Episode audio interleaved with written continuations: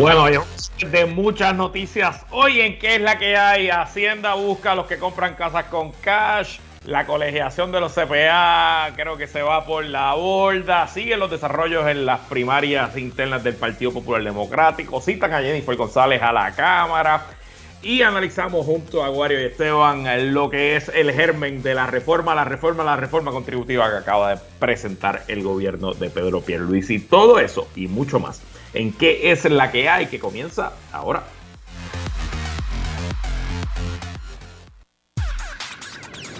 El análisis más potente y completo comienza ahora. Luis Herrero llega prendiendo fuego a los políticos y figuras que se atreven a dañar el país. Radio Isla 1320 presenta ¿Qué es la que hay? con Luis Herrero.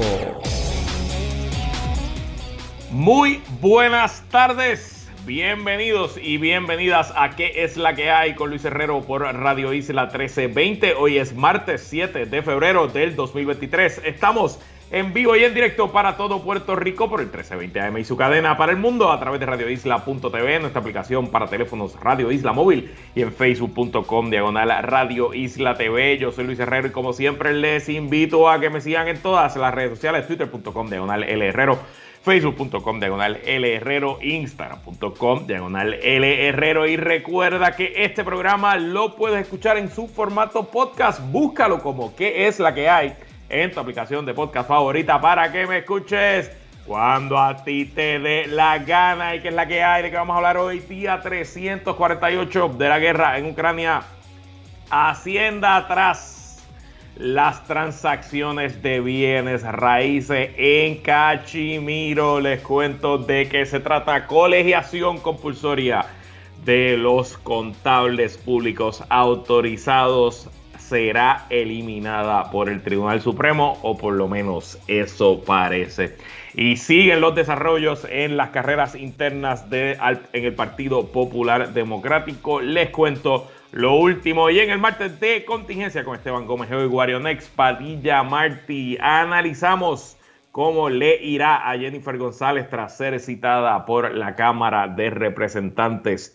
Y hablamos de la nueva reforma contributiva de Pedro Pierluisi. Bueno, antes de ir a los temas, algunas notas de interés dramático, dramático, dramático triunfo de Puerto Rico sobre Cuba en la Serie del Caribe que se juega en Caracas, Venezuela. Puerto Rico se jugaba su eliminación, tiene, tenía que ganar por obligación contra Cuba, eh, luego de derrotar ayer a Curazao y vinieron de atrás, una eh, desventaja 3 a 2 en la novena entrada, se convirtió en una victoria dejando en el terreno a los cubanos 4 a 3. Fue medio controversial porque eh, Puerto Rico ya había ganado y celebrado la victoria con un doblete eh, que se fue debajo de la verja del outfield y Cuba apeló la decisión. Y bueno, pues le dieron la razón a Cuba, así que el doblete no había, eh, no dejaron, una carrera que se había impulsado con ese doble, no la dejaron entrar y tuvo que venir otro bateador y pues Puerto Rico básicamente ganó el juego Dos veces con esta victoria se mantienen vivas las posibilidades de Puerto Rico de pasar a las semifinales de la Serie del Caribe. Mañana nos enfrentamos a México y Puerto Rico tiene que ganar contra México para tener la posibilidad de quedar en el cuarto lugar en la serie, en la primera ronda del torneo y pasar a semifinales. Luego son el primero contra el cuarto, el segundo contra el tercero y los ganadores disputarán el eh, campeonato de la Serie del Caribe. Y hoy a las 10 de la noche, hora de Puerto Rico, el presidente Joe Biden ofrecerá su tercer mensaje del estado de la situación de la nación norteamericana. Obviamente este mensaje, pues yo siento que cada vez, cada año pierde importancia, ¿no? Quizás para la época de, Clinton, los 80, los 90, pues era bien importante porque no había tantos medios, ahora eh, menos personas sintonizan, siguen siendo 30, 40 millones de personas que sintonizan el mensaje, tampoco es un número pequeño, eh, pero sin duda es la oportunidad que le da a un presidente, en este caso a Joe Biden, de enfrentarse, de presentarse solito, sin ningún tipo de intermediario ante la nación americana y eh, pues adelantar no solo sus logros, sino también pues tratar de marcar la diferencia, sobre todo ahora con un Congreso que es republicano. Mañana le tendremos el análisis de lo que allí ocurra. Y esto es una excelente noticia, no solo para el sector turístico y sector hotelero de Puerto Rico, sino para el sector cooperativista. Hoy, el gobernador Pierluisi anunció que su gobierno le acaba de extender un préstamo eh, utilizando fondos federales CBDG a el Hotel Conquistador, que fue adquirido por una empresa de construcción local hace ya varios años, RIF Construction, eh, como parte de su proceso de remodelación. Pero eso no es lo que quiero resaltar y digo que bueno que se está dando este préstamo, según ley del parte de prensa, es el primer préstamo que se da con fondos CBDG en Puerto Rico para inversión privada y ojalá sea el primero de muchos. Pero no es eso lo que quiero resaltar, es que esos 50 millones no es el único financiamiento que el hotel ha logrado como parte de su remodelación y es que el periódico El Nuevo Día hoy eh, informa de que hay otra parte del financiamiento, 20 millones, que fue logrado a través de las cooperativas de Puerto Rico. 16 cooperativas se unieron para financiar un préstamo de 20 millones de dólares a un costo de 1.25 millones por cooperativa eh, a favor del Hotel Conquistador que se utilizará, ¿no? Bueno, pues para la remodelación y que será repagado por el hotel. A mí me parece fantástico y según informa el periódico hoy, es la primera vez que nuestra industria cooperativa entra en este tipo de financiamiento para un proyecto comercial a largo plazo, eh, a gran escala Obviamente, quizás alguna cooperativa particular tuviera el financiamiento para hacer un préstamo de 20 millones, pero uno pensaría que una cooperativa no puede tirar todos los huevos en una canasta y hacer un préstamo de 20 millones, pero al dividirlo entre 16 cooperativas, pues el riesgo es mucho menor. Y de nuevo, no es que para una cooperativa un préstamo de 1.25 millones sea poco, es mucho dinero, pero el riesgo, si ese préstamo se eh, entra en, en impago, pues es mucho menor al dividirse entre los 16 y este es el tipo de soluciones creativas, diferentes, innovadoras que necesita la economía de Puerto Rico, porque miren qué bonito, es un ciclo eh, no vicioso, un ciclo virtuoso. El Hotel Conquistador busca dinero para eh, mejorar sus facilidades, que mejoren el turismo. El turismo es exportación. Los turistas que visiten el Conquistador y dejan su dinero aquí es literal, es que se considera como si fuera exportamos exportando servicios. Y ese dinero que los turistas dejan aquí se convierte en pagos a las cooperativas, que a su vez las cooperativas utilizan, bueno, para devolverle dinero a sus a su abonados, a sus accionistas, a sus miembros, o para dar préstamos también a y otras facilidades de crédito a pequeños negocios, a individuos en todo Puerto Rico. Así que felicidades a el Hotel Conquistador y a su gerencia, al gobierno de Puerto Rico y a las cooperativas de Puerto Rico por estar atreverse a hacer este tipo de financiamiento. Y bueno, pasando a los últimos números del terrible terremoto que se vivió en las últimas, se vivió hace 48 horas en Turquía y Siria. El total de fallecidos sigue aumentando. Hoy en Turquía se cuentan 5.434 personas fallecidas, según el ministro de Salud. Y también se anunció que se han rescatado 8.000 personas de las ruinas de los múltiples, son cientos, quizás miles de edificios que eh, colapsaron en la zona afectada. Mientras tanto, en Siria, los fallecidos ya se encuentran en 1.731, lo que eleva el total entre ambos países a más de 7.000 personas fallecidas. Obviamente en Siria la situación es mucho más compleja porque específicamente la zona donde afectó el terremoto es una zona que ha sido devastada por una guerra civil que ya va, lleva más de 10 años y hay zonas que son controladas por el gobierno, hay zonas que son controladas por las facciones rebeldes, hay zonas que son zonas grises que, no controlan ninguna de las dos partes y obviamente pues donde no hay gobierno, no hay logística, no hay acceso, pues es muy difícil llegar la ayuda, no solo la ayuda internacional, incluso la ayuda interna dentro de un país como Siria, que es un estado fallido, pues es muy complejo.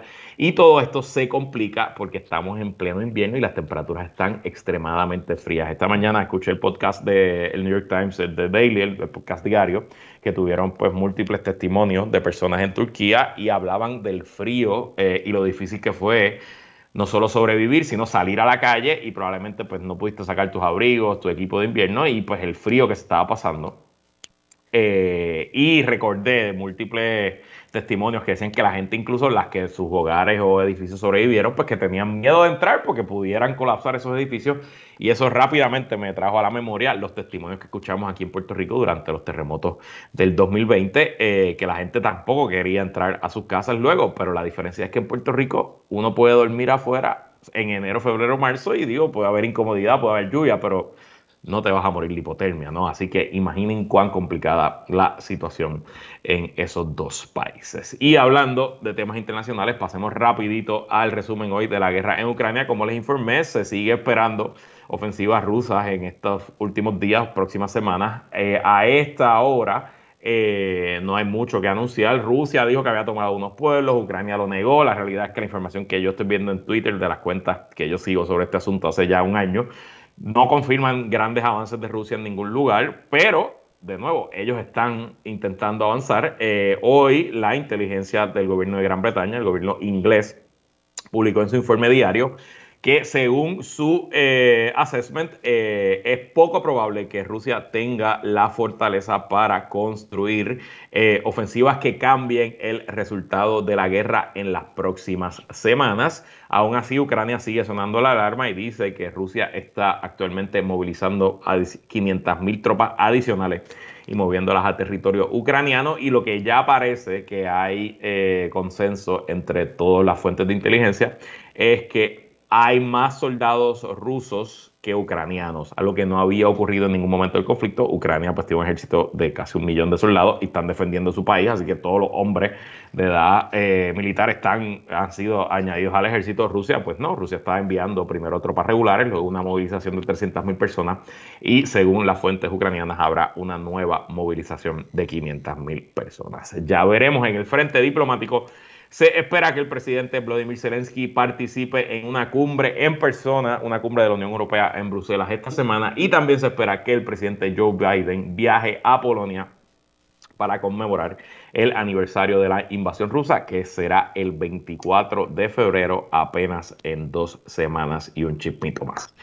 Y bueno, pasando a temas locales, primero una buena noticia, si se da como se supone. Eh, durante el fin de semana, el secretario de Hacienda Francisco Pareja había anunciado que el departamento estaba en proceso de comenzar utilizando tecnología, inteligencia artificial y bases de datos una investigación profunda donde se combine la información de las transacciones de bienes raíces en Puerto Rico con la información de las planillas personales de los y las individuos que eh, adquirieron esas propiedades, sobre todo con un particular énfasis en las propiedades que se compraron cash, según leo del nuevo día.com, en un periodo de 16 meses en Puerto Rico se realizaron cerca de 4.000 transacciones de compraventa de propiedades en efectivo.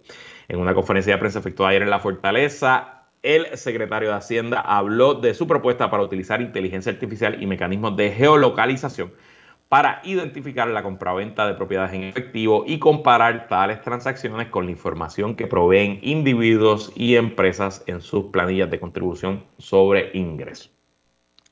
Vamos a evaluar estas transacciones que no tienen ninguna relación conforme a lo que, a lo que los contribuyentes reportan en sus planillas de contribución sobre ingresos y vamos a buscar chavitos para reducir esa brecha de 545 millones para beneficiar a los contribuyentes cumplidores, dijo Párez Alicea, haciendo referencia al impacto fiscal que tendría la reforma contributiva ahora en la mesa. De la reforma contributiva voy a hablar con Wari y con Esteban en el último segmento, así que ese tema lo dejamos para después. Pero específicamente sobre este tema de la fiscalización. En Puerto Rico se habla y se repite, y los analistas políticos, y los comentaristas, y los periodistas, e incluso los políticos, te dicen, ah, pero ¿por qué Hacienda no le mete mano a la gente que va de si Hacienda tiene toda la información en, su, en sus bóvedas, Hacienda procesa todas las planillas y usted tiene completa razón. Es lógico pensar que si Hacienda sabe lo que uno se gana, porque ve su planilla, pues que Hacienda pudiera hacer una correlación y buscar, bueno, pues entonces si esa persona está viviendo por encima de sus ingresos, ¿por qué no auditar a esa persona y descubrir ¿no? lo que se pueda descubrir? Pero la realidad es que Hacienda, excepto contadas excepciones, las bases de datos de Hacienda, y esto ha mejorado en los últimos, yo no quiero decir bajo el secretario Paredes, probablemente ya un, un proceso de más de 10 años de un mejoramiento poco a poco, pero constante y continuo en el Departamento de Hacienda en su manejo de información, en sus bases de datos, en su inteligencia contributiva.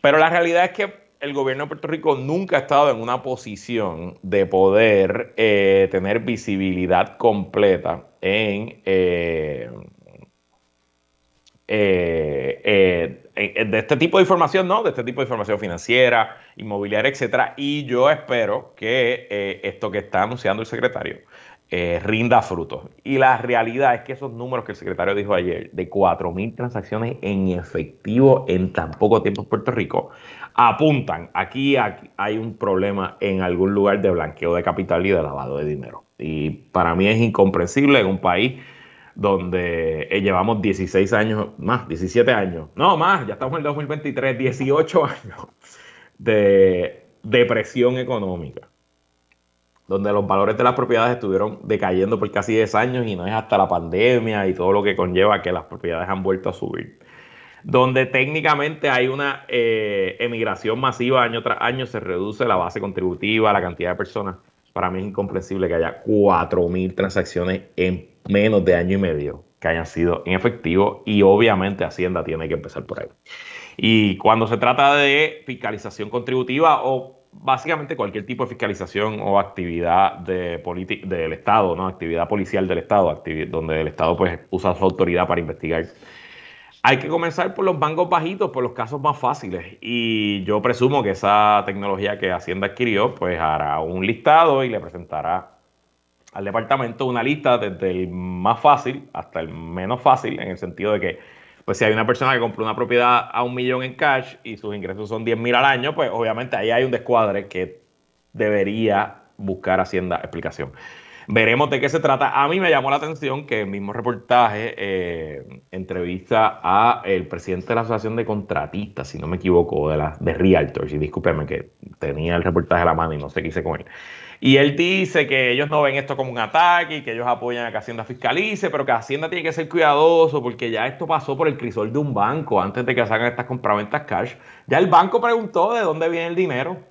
Así que no hay nada que investigar, porque claro, ningún banco jamás en la historia ha sido eh, artífice o accesorio al lavado de dinero. Eso jamás ha pasado y en Puerto Rico menos. No es como que aquí todos los bancos han cogido multas por lavado de dinero, por, por, mantener cuentas eh, que no cumple con las regulaciones de la FDIC, etc. Eso jamás ha pasado en Puerto Rico. Nunca, ni una sola vez. Obviamente, eso es sarcasmo. Así que adelante, secretario de Hacienda, eh, meta mano sin miedo al guayo y eh, estoy tratando, estamos haciendo las gestiones a ver si podemos tener al secretario de Hacienda el viernes eh, en entrevista. Hablaremos de este tema, la reforma contributiva y cualquier otro asunto en agenda. Y hablando de Hacienda y de contribuciones, hoy se llevó a cabo en el Tribunal Supremo una vista oral de un caso que busca que se declare inconstitucional la colegiación compulsoria de los CPA, de los contadores públicos autorizados en Puerto Rico. Yo no pude ver la vista en su totalidad porque estaba haciendo un montón de cosas en la mañana, pero me pareció obvio de los 10 minutitos que vi, estaba en ese momento argumentando la licenciada Ferrayoli, que es la abogada del colegio de CPA. A mí me parece obvio que el Tribunal Supremo va a bajar claramente, no sé si va a ser 8 a 0, pero va a ser una mayoría bastante amplia en contra de la colegiación compulsoria, declarando inconstitucional la colegiación de los CPA y añadiéndose a los precedentes que ya este mismo Tribunal Supremo, esta misma mayoría estableció, primero en el caso del Colegio de Abogados y Abogadas de Puerto Rico, que fue descolegiado ya hace más de cinco años, y en el caso de los eh, mecánicos automotrices, y me imagino que se deben ir poniendo en remojo eh, todos los demás colegios profesionales en Puerto Rico porque este tribunal eh, ha sido un férreo defensor del derecho a la eh, el derecho constitucional a la asociación, a ninguna persona, como parte de nuestro derecho a la libertad de expresión, está el derecho a asociación, que todos los ciudadanos somos libres de asociarnos con quien querramos, organización profesional, organización política, etcétera, pero ese derecho, a la misma vez que nos da, eh, nos permite asociarnos con quien queramos, también nos permite a no asociarnos con quien no querramos. Y en parte el argumento. Y yo estoy claro que cuando les colegiaron el colegio de abogados y abogadas de Puerto Rico, lo hicieron con un ímpetu político, ¿no? Y fue parte de un ataque de la administración de Luis Fortuño, etcétera, etcétera. Pero en estricto derecho constitucional, la posición del Tribunal Supremo de Puerto Rico tiene validez en la manera en que se ha interpretado ese derecho por nuestro tribunal y los tribunales de Estados Unidos. Así que a mí me parece bastante claro, bastante obvio que todo lo, cualquier caso que llegue ante el Supremo de Estados Unidos de colegiación compulsoria es un caso que será decidido en contra de esa colegiación. Como mero análisis y reflexión, yo eh, soy de la opinión que para el Colegio de Abogados y Abogadas de Puerto Rico, aunque fue un shock económico al principio, yo creo que hoy el Colegio de Abogados y Abogadas de Puerto Rico es una institución más sólida, más importante, más influyente y que le responde mejor a su matrícula, a sus abogados y abogadas, eh, una vez su colegiación no es compulsoria. Porque ahora el colegio tiene que ganarse las cuotas, tiene que probarle a su matrícula que la membresía vale la pena y auguro que lo mismo le ocurrirá al colegio de CPA y claro, como uno de los argumentos principales que se le que hacen los demandantes ante el Tribunal Supremo es que en las 56 jurisdicciones de Estados Unidos el único lugar que es obligatoria la colegiación de CPA era en Puerto Rico, entiendo que en Estados en, en cuanto a los abogados era similar y en todos esos estados y territorios existen eh, colegios, asociaciones, etcétera. Así que no será el fin del mundo, eh, cuestión de reinventarse y bueno, pues ponerse a trabajar para la matrícula. Y entonces, para ir terminando este segmento e irnos a la pausa, como ha ocurrido desde que Pablo José Hernández anunció su candidatura a comisionado residente, esencialmente todos los días tenemos noticias, información de eh, nuevos desarrollos en las carreras a los distintos puestos por el Partido Popular Democrático. Ayer la senadora por el distrito de Mayagüez Aguadilla, Maritere González, anunció su intención de aspirar a la vicepresidencia del Partido Popular, que está reservada específicamente para una mujer, una mujer vicepresidenta.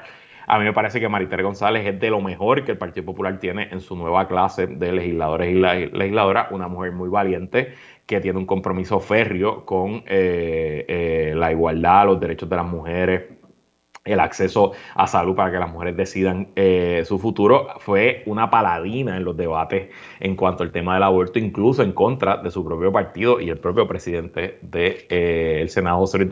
Así que felicito a la senadora por dar ese paso al frente y ojalá sea agraciada por los populares como una de sus vicepresidentas. Y también, todas expectativas, se espera que mañana el alcalde de Villalba, Luis Javier Hernández, en una conferencia de prensa en el Partido Popular a las 4 de la tarde, anuncie su intención a convertirse en presidente del Partido Popular. Y entonces otro que hoy hizo noticia es el representante Jesús Manuel Ortiz, que había ya anunciado su intención de convertirse en presidente del Partido Popular en septiembre del año pasado. Esto luego de hacer un recorrido por toda la isla de más de dos años que visitó, eh, compartió, tuvo reuniones, mítines, etcétera.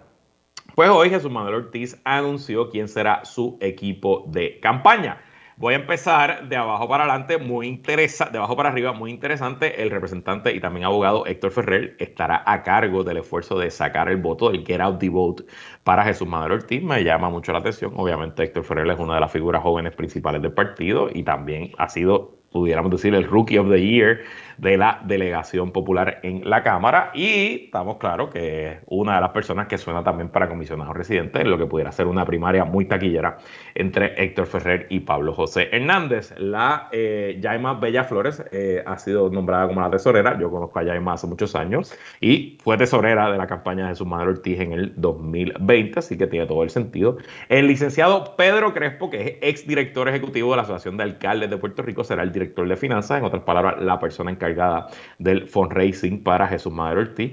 Obviamente, si el rival principal de Jesús Manuel va a ser el presidente de la Asociación de Alcaldes, bueno, pues también mando un mensaje que sea un ex director ejecutivo de la Asociación de Alcaldes quien dirija las finanzas de Jesús Manuel.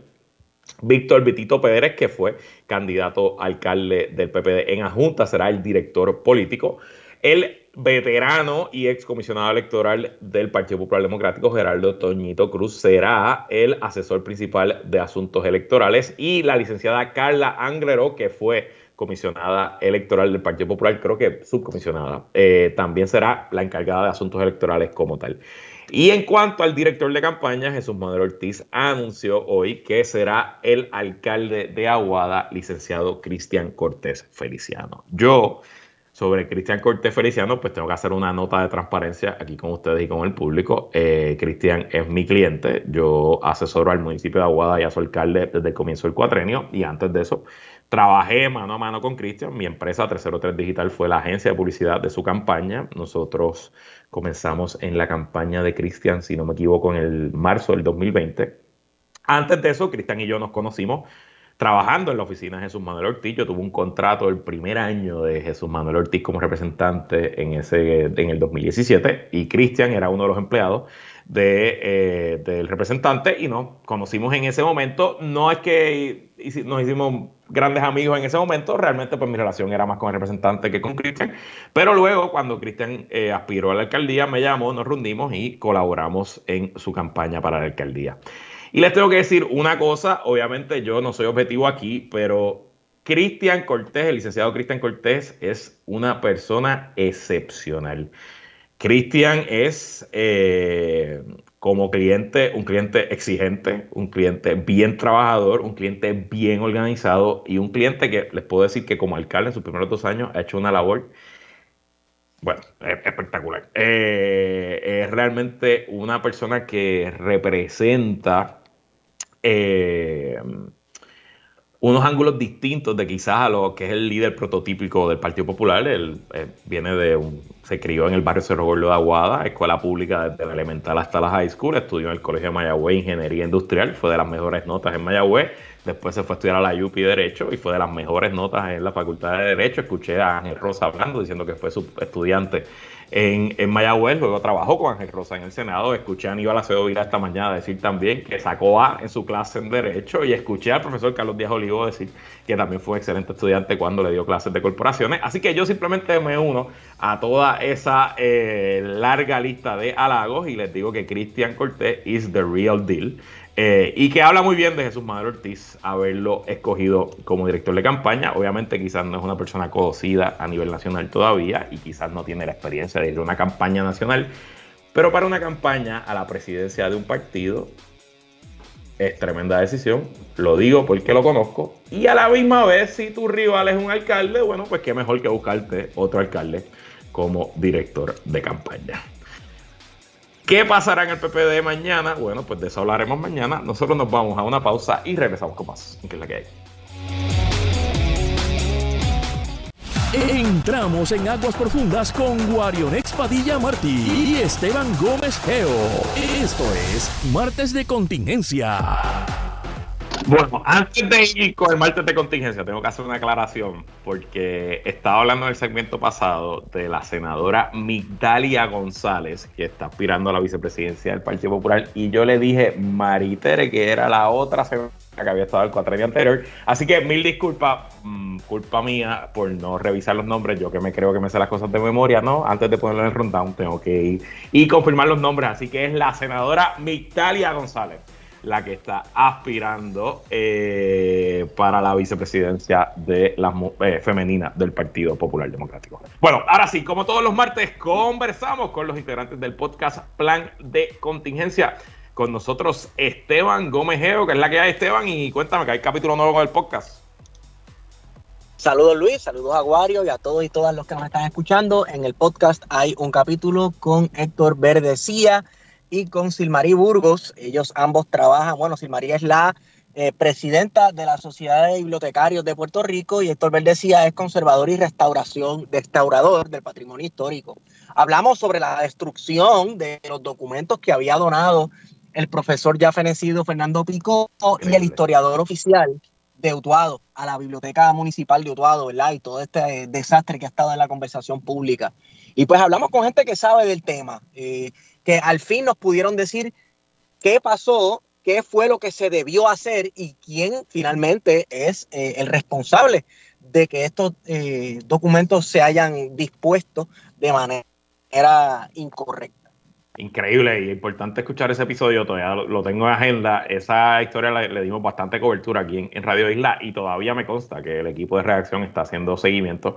La semana pasada yo estaba preparando el programa allí sentado en redacción y estaban haciendo varias llamadas tratando de averiguar y dar con eh, finalmente quién tuvo la brillante idea de tirar el zafacón la obra de Fernando Pico. Increíble. Bueno, también con nosotros Guarionex Padilla Martí, que es la que hay, Guario. Que es la calle Herrero, saludos a Esteban y saludos a todas las personas que nos están sintonizando en Radio Isla. Bueno, la semana pasada nosotros aquí hablamos de los comentarios que hizo la comisionada residente Jennifer González en un evento político donde acusó al gobierno de Pedro Pierluisi de perseguir a los presidentes municipales, de perseguir políticamente a los presidentes municipales que la apoyan a ella en su aparente intención de retar al gobernador en primaria.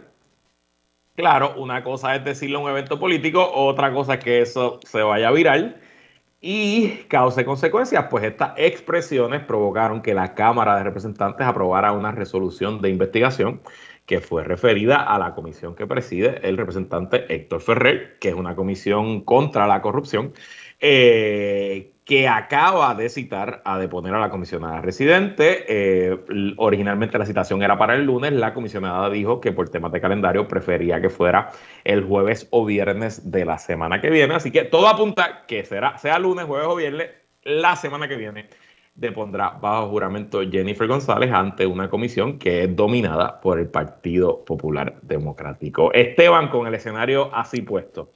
¿Qué riesgos? ¿Cuáles son los riesgos que tú ves para Jennifer González en esta comparecencia?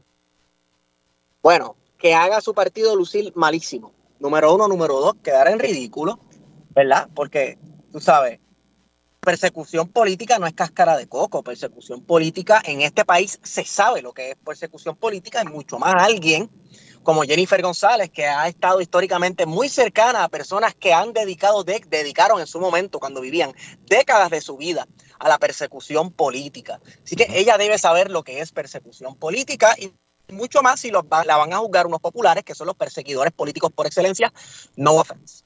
Ahora bien. Tranquilo, que yo no había nacido, no te preocupes. pues yo, eh, vamos, sabemos, sabemos que esto es una cuestión de cheerleader, ¿verdad? Estos son pullitas y esto podría considerarse, digo yo, una preprimaria. No sé lo que opinas tú, Wario. Wario, te pregunto, y, y, sigue por la línea de Esteban, pero por otro lado, ¿qué, ¿cuáles son los ricos para los legisladores, para Héctor Ferrer y para los legisladores populares que la están citando aquí a hacer este show? Pues mira, yo, yo, yo creo que en primer lugar, eh, Héctor Ferrer no tiene mucho, ¿verdad?, que perder, no tiene ningún tipo de riesgo. Y ciertamente esta investigación es más política que otra cosa, en el sentido de que poco importa el esquema de persecución que pueda haber dentro del gobierno a partidarios de Jennifer González, que yo creo que sí es una realidad, eh, y es una realidad porque ha pasado en otras instancias, ¿verdad? Eh, cuando, cuando sucede este tipo de cosas, que hay una persona dentro del partido en poder que aspira también a la gobernación. Y todos aquí sabemos las prácticas que existen en el gobierno de Puerto Rico de otorgar empleo a personas allegadas a un determinado partido Así que no nos debe sorprender, ¿verdad? En principio eso. Lo que sí me sorprendería es que hayan consecuencias y que de esta investigación eh, salga una, una, una, una, investigación, ¿verdad? Verdadera, en el sentido de que redunde en una reforma de la administración pública. Que yo creo que ese es uno de los problemas. En, otras palabras, en, en otras palabras, Victoria para Proyecto Dignidad, que hace tiempo está abogando por pasar leyes anticorrupción. Así que, ¿quién gana verdaderamente? Tú ves como nuestro, nuestro corresponsal evangélico rápido agarra. Yo me pero, pentecostal, la zarza ardiente, rapidito, papá. Pero mira, pero ciertamente yo creo que esta investigación a quien va a beneficiar únicamente es a Jennifer González y su figura política va a recibir más capital eh, dentro de la política puertorriqueña porque si se logra demostrar, ¿verdad?, que en efecto allegados a ella eh, o simpatizantes a su posible candidatura a la gobernación que están ocupando cargos dentro del gobierno de Puerto Rico han sido penalizados, ¿verdad? Pues ciertamente le estarían dando la razón, ¿verdad? Y, su imagen, ¿verdad? Pues se fortalecería. Así que para el Partido Popular, pues también en ese sentido eh, podría ser también un tiro eh, en ambos pies. Estoy, de acuerdo 100% contigo, Wario, y hago varios, varios ejemplos de vistas legislativas, ¿verdad? Eh, eh, como esta, tanto en Puerto Rico como en Estados Unidos, donde el partido que controlaba eh, la legislatura cita a un adversario político buscando hacer lo que da el mal y ese adversario político aprovecha la oportunidad para virarle la tortilla. Me viene a la mente Hillary Clinton en las vistas estas de Benghazi, que duraron más de 10 horas cuando ella era candidata a la presidencia en el 2016, y lo que hizo fue dejar en ridículo a todos los republicanos que le hicieron preguntas. Y en un ejemplo local, eh, que tampoco la habíamos nacido, pero Carlos Romero Barceló, en la segunda, bueno, ya habíamos nacido, pero éramos niños. Yo no sé ustedes, yo, yo era niño. En la segunda investigación de Cerro Maravilla, eh, que presidía Marco Rigado como senador, se citó a Carlos Romero Barceló y los que recuerdan la época dicen que Carlos Romero Barceló no solo lució bien, sino que rehabilitó su imagen después de haber salido a la gobernación seis años antes y eh, fue parte de la zapata que le permitió entonces aspirar a comisionado residente en el 1992. Así que mucho cuidado que buscando darle por encima a Jennifer González no la levanten. Por otro lado, me gustaría conocer si Jennifer va a venir lista a dar palos, no solo a los populares que le preguntan, sino a darle palos al gobierno de Luis y decir, sí, aquí es que aquí es que están eh, persiguiendo a los PNP que no me, que me apoyan a mí, estos son los nombres, estas son las agencias, y que haya consecuencias. Hay una reconsideración para que le den otra fecha a esa vista para poder testificar, significa que por lo menos algo va a decir eh, que puede comprometer a la administración Pierluisi. Esteban. Mira, yo, yo lo que pienso es, eh, Jennifer González es bien sabia con los medios. ¿Sabes? Ella, yo he visto entrevistas de ella que la llevan para triviársela y ella acaba tripeándoselos para atrás o las cosas le repalan. Eh, y esto es opuesto a quien ahora es nuestro gobernador Pedro Pierluisi, que Dios mío, no hay manera que ese tipo no quede awkward cuando abre la boca en ningún tipo de entrevista, no sé, ¿sabes? Parece un robot y qué sé yo. Sí, sí. y después se pone a bailar y eso, y sí. Exacto, por eso es que yo digo que es como una preprimaria de cómo se va a comportar esta mujer bajo presión ante el ojo público mm, ahora que se está rumorando que va a correr para la gobernación. Así que como bien dijo Wario, me parece que el partido Popular estaría posiblemente tirándose un, pegándose un tiro en el pie, inflando una figura, Dios mío, perdónenme, no pun intended, inflando una figura que, ¿verdad? Que ellos no necesitan hacerle favores. Y en este momento, para Jennifer González, cualquier publicidad es buena publicidad, porque ella sabe cómo comportarse y manejarse frente a los medios. Y ya nos tenemos que ir, no nos queda mucho tiempo, pero ¿Y cómo tú crees que se va a comportar la delegación PNP? Porque hay representantes que apoyan a Pierluisi y hay representantes que apoyan a Jennifer. ¿Tú crees que veremos que irán juntos a defender a su comisionada o aprovecharán para clavar el puñal? Wario. Pues mira, la realidad es que, no, no sabría decirte, ¿verdad? Porque, de nuevo, yo hablando por acá, eh, mi impresión es que mucha gente se está cuidando, ¿verdad? Eh, y eso a nivel, ¿verdad?, local, de la política municipal. Así que no me sorprendería que a nivel estatal, ¿verdad?, los legisladores tomen cierta distancia eh, de aparentar ser bastante neutrales, como lo han intentado demostrar hasta el momento, ¿verdad? Eh, de no estar con ninguno de los dos o mantener cierta distancia para que no se les pueda identificar que están apoyando a X o Y candidato. Eh, así que no me sorprendería que esa sea la estrategia que utilicen los legisladores del PNP durante esa vista. Eh, porque obviamente tampoco les conviene posicionarse públicamente eh, porque nadie sabe el cantazo que puedan recibir de parte de la comisionada residente y su testimonio. Esteban, un minuto. Bueno, me interesa saber la opinión de Tomás Rivera Chats, para empezar. que tiene copia sobre todo esto y cómo se va. Allí no le toca, allí no le toca porque es en la cámara, pero ajá. Sí, no, lo sé, lo sé, lo sé, lo sé, pero como quiera, ¿sabes? Eh, él tal vez puede coger y secundarla y decirle, es verdad, cualquier candidato que se le oponga. Sí, pero él es la, figura ahora de, de Cerró con Pierluisi. Sí. Curiosamente, después de los eventos del verano. Después, no, y después de que despotricó contra él y bueno, este, hizo lo peor que se le puede hacer un político, que es cuestionar sus lealtades. ¿A, quién es leal Pierluisi? abogado de la Junta, etcétera, etcétera. Y de momento cierra fila. Bueno, pues entonces Tomás Rivera Chats también es leal al abogado de, la Junta. Como es, las lealtades caducan, eso dijo pero, eh, Tomás Rivera Chats de Pedro Pierluisi, que sus lealtades caducan, pero bueno, vamos a ver si las lealtades de Tomás Rivera Chats se mantienen. Lo que sí estamos claros, y creo que hay consenso entre los tres, es que eh, la política puertorriqueña nos seguirá proveyendo de mucho, mucho, mucho contenido y aquí estaremos para analizarlo. Nosotros vamos a ir a una pausa y cuando regresemos, Guario, Esteban y yo hablamos de la reforma a la reforma a la reforma contributiva que presentó el gobierno el día de ayer. No se vaya nadie, que la hay continúa.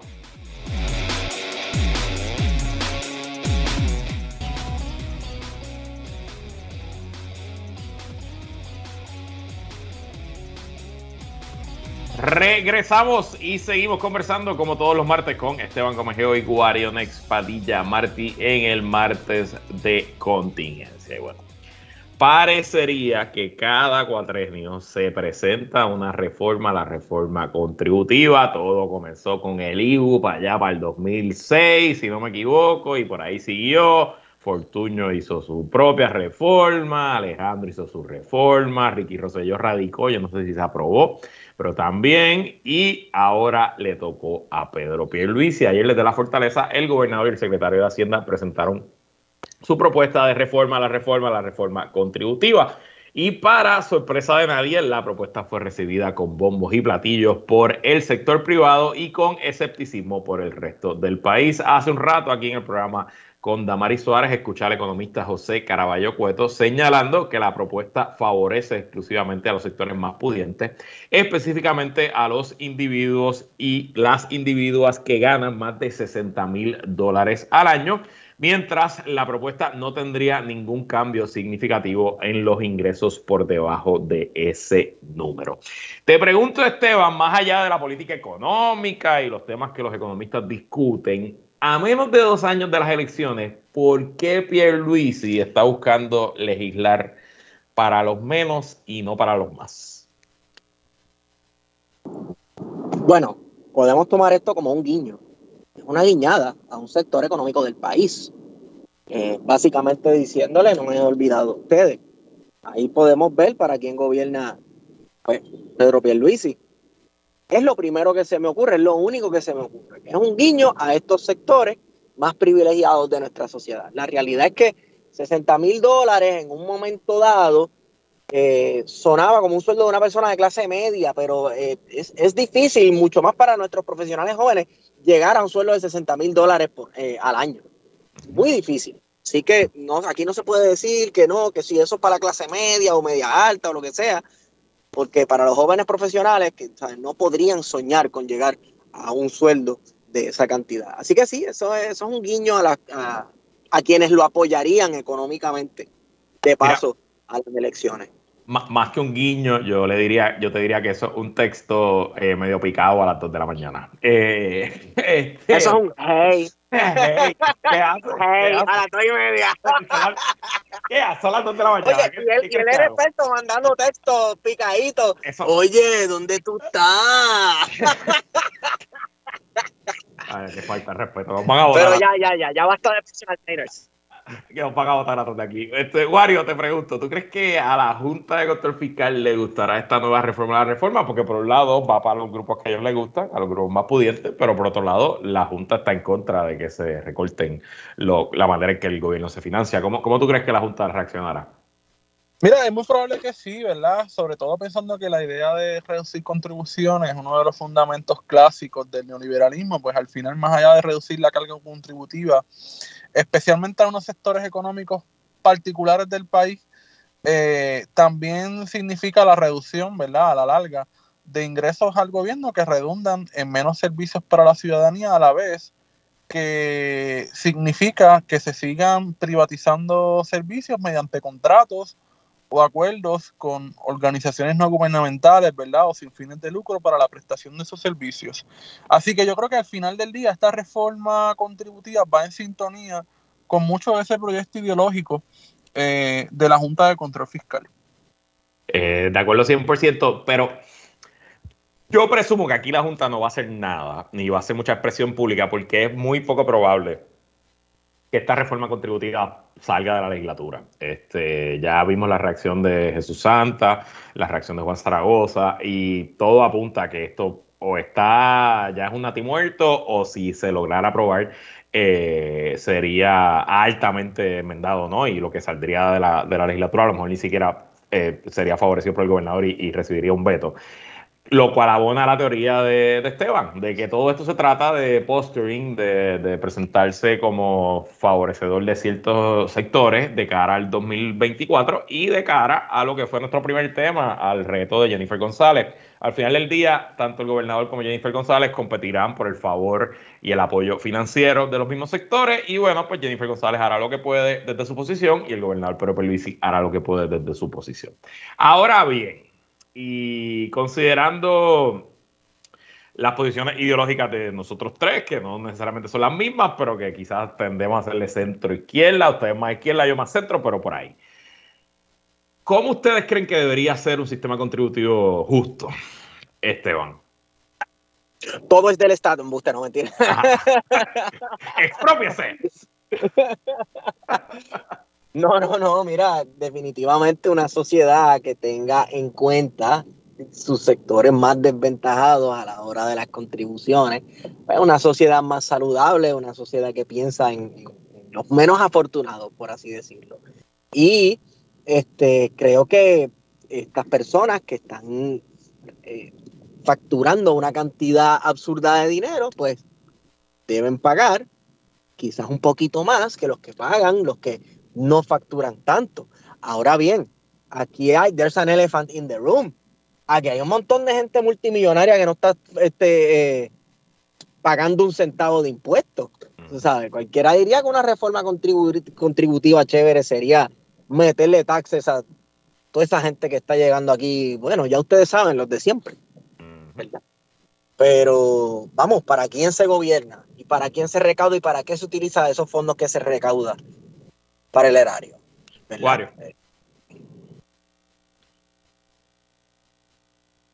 Wario, ¿estás por ahí? Mira, yo creo, yo creo que en la misma línea de Esteban, ¿verdad? Eh, yo creo que el, sistema contributivo ideal debe ser ese donde los individuos que tienen más aporten más, eh, y no solamente los individuos, sino también las corporaciones que muchas veces eh, se han convertido en una especie de individuos, ¿verdad? Con poderes y derechos, ¿verdad? Eh, y esa es la dirección a la que se han movido muchas economías eh, del mundo. Los tiempos de sostener el desarrollo económico a base de bajas tasas contributivas, cuya efectividad, como es el caso de Puerto Rico, nunca ha sido probada, eh, ya, ya pasaron. Y yo creo que no podemos seguir pensando el desarrollo económico de Puerto Rico sustentado, ¿verdad? en bajas tasas contributivas, ¿verdad? En sesiones contributivas. Eh, sin embargo, pues seguimos apostando por ese modelo contributivo que a ningún lado nos va a llevar.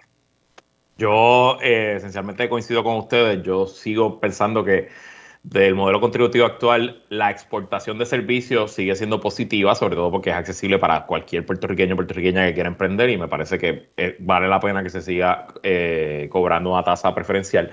Más allá de eso, a mí me gustaría ver un sistema que mueva la carga contributiva contra la propiedad. Yo creo que en Puerto Rico las propiedades están eh, a unas tasas extremadamente bajas, eh, que no van al gobierno central, que esencialmente van a los municipios. Yo sé que hay que resolver ese problema porque no puedes dejar a los municipios sin dinero, pero de cierta manera creo que es lo más progresivo que se puede hacer y a la misma vez hay que hacer permanente el crédito por el trabajo. Hay demasiada evidencia en Estados Unidos, en Europa y ahora en Puerto Rico que existe el crédito por trabajo ya hace varios, varios años que funciona, que es una política pública económica que saca a las familias de la pobreza y que recompensa lo que queremos, pues que la gente pueda eh, trabajar, ganarse su vida y que una vez al año reciba un cheque que recompense esos esfuerzos y que poco a poco pues le permita construir riqueza, mejorar la situación personal de su familia y al final del día mejorar la situación de sus hijos e hijas, que serán las próximas generaciones que ojalá, si todo sale como se supone, van a vivir en un país más próspero y más importante, un país más igual.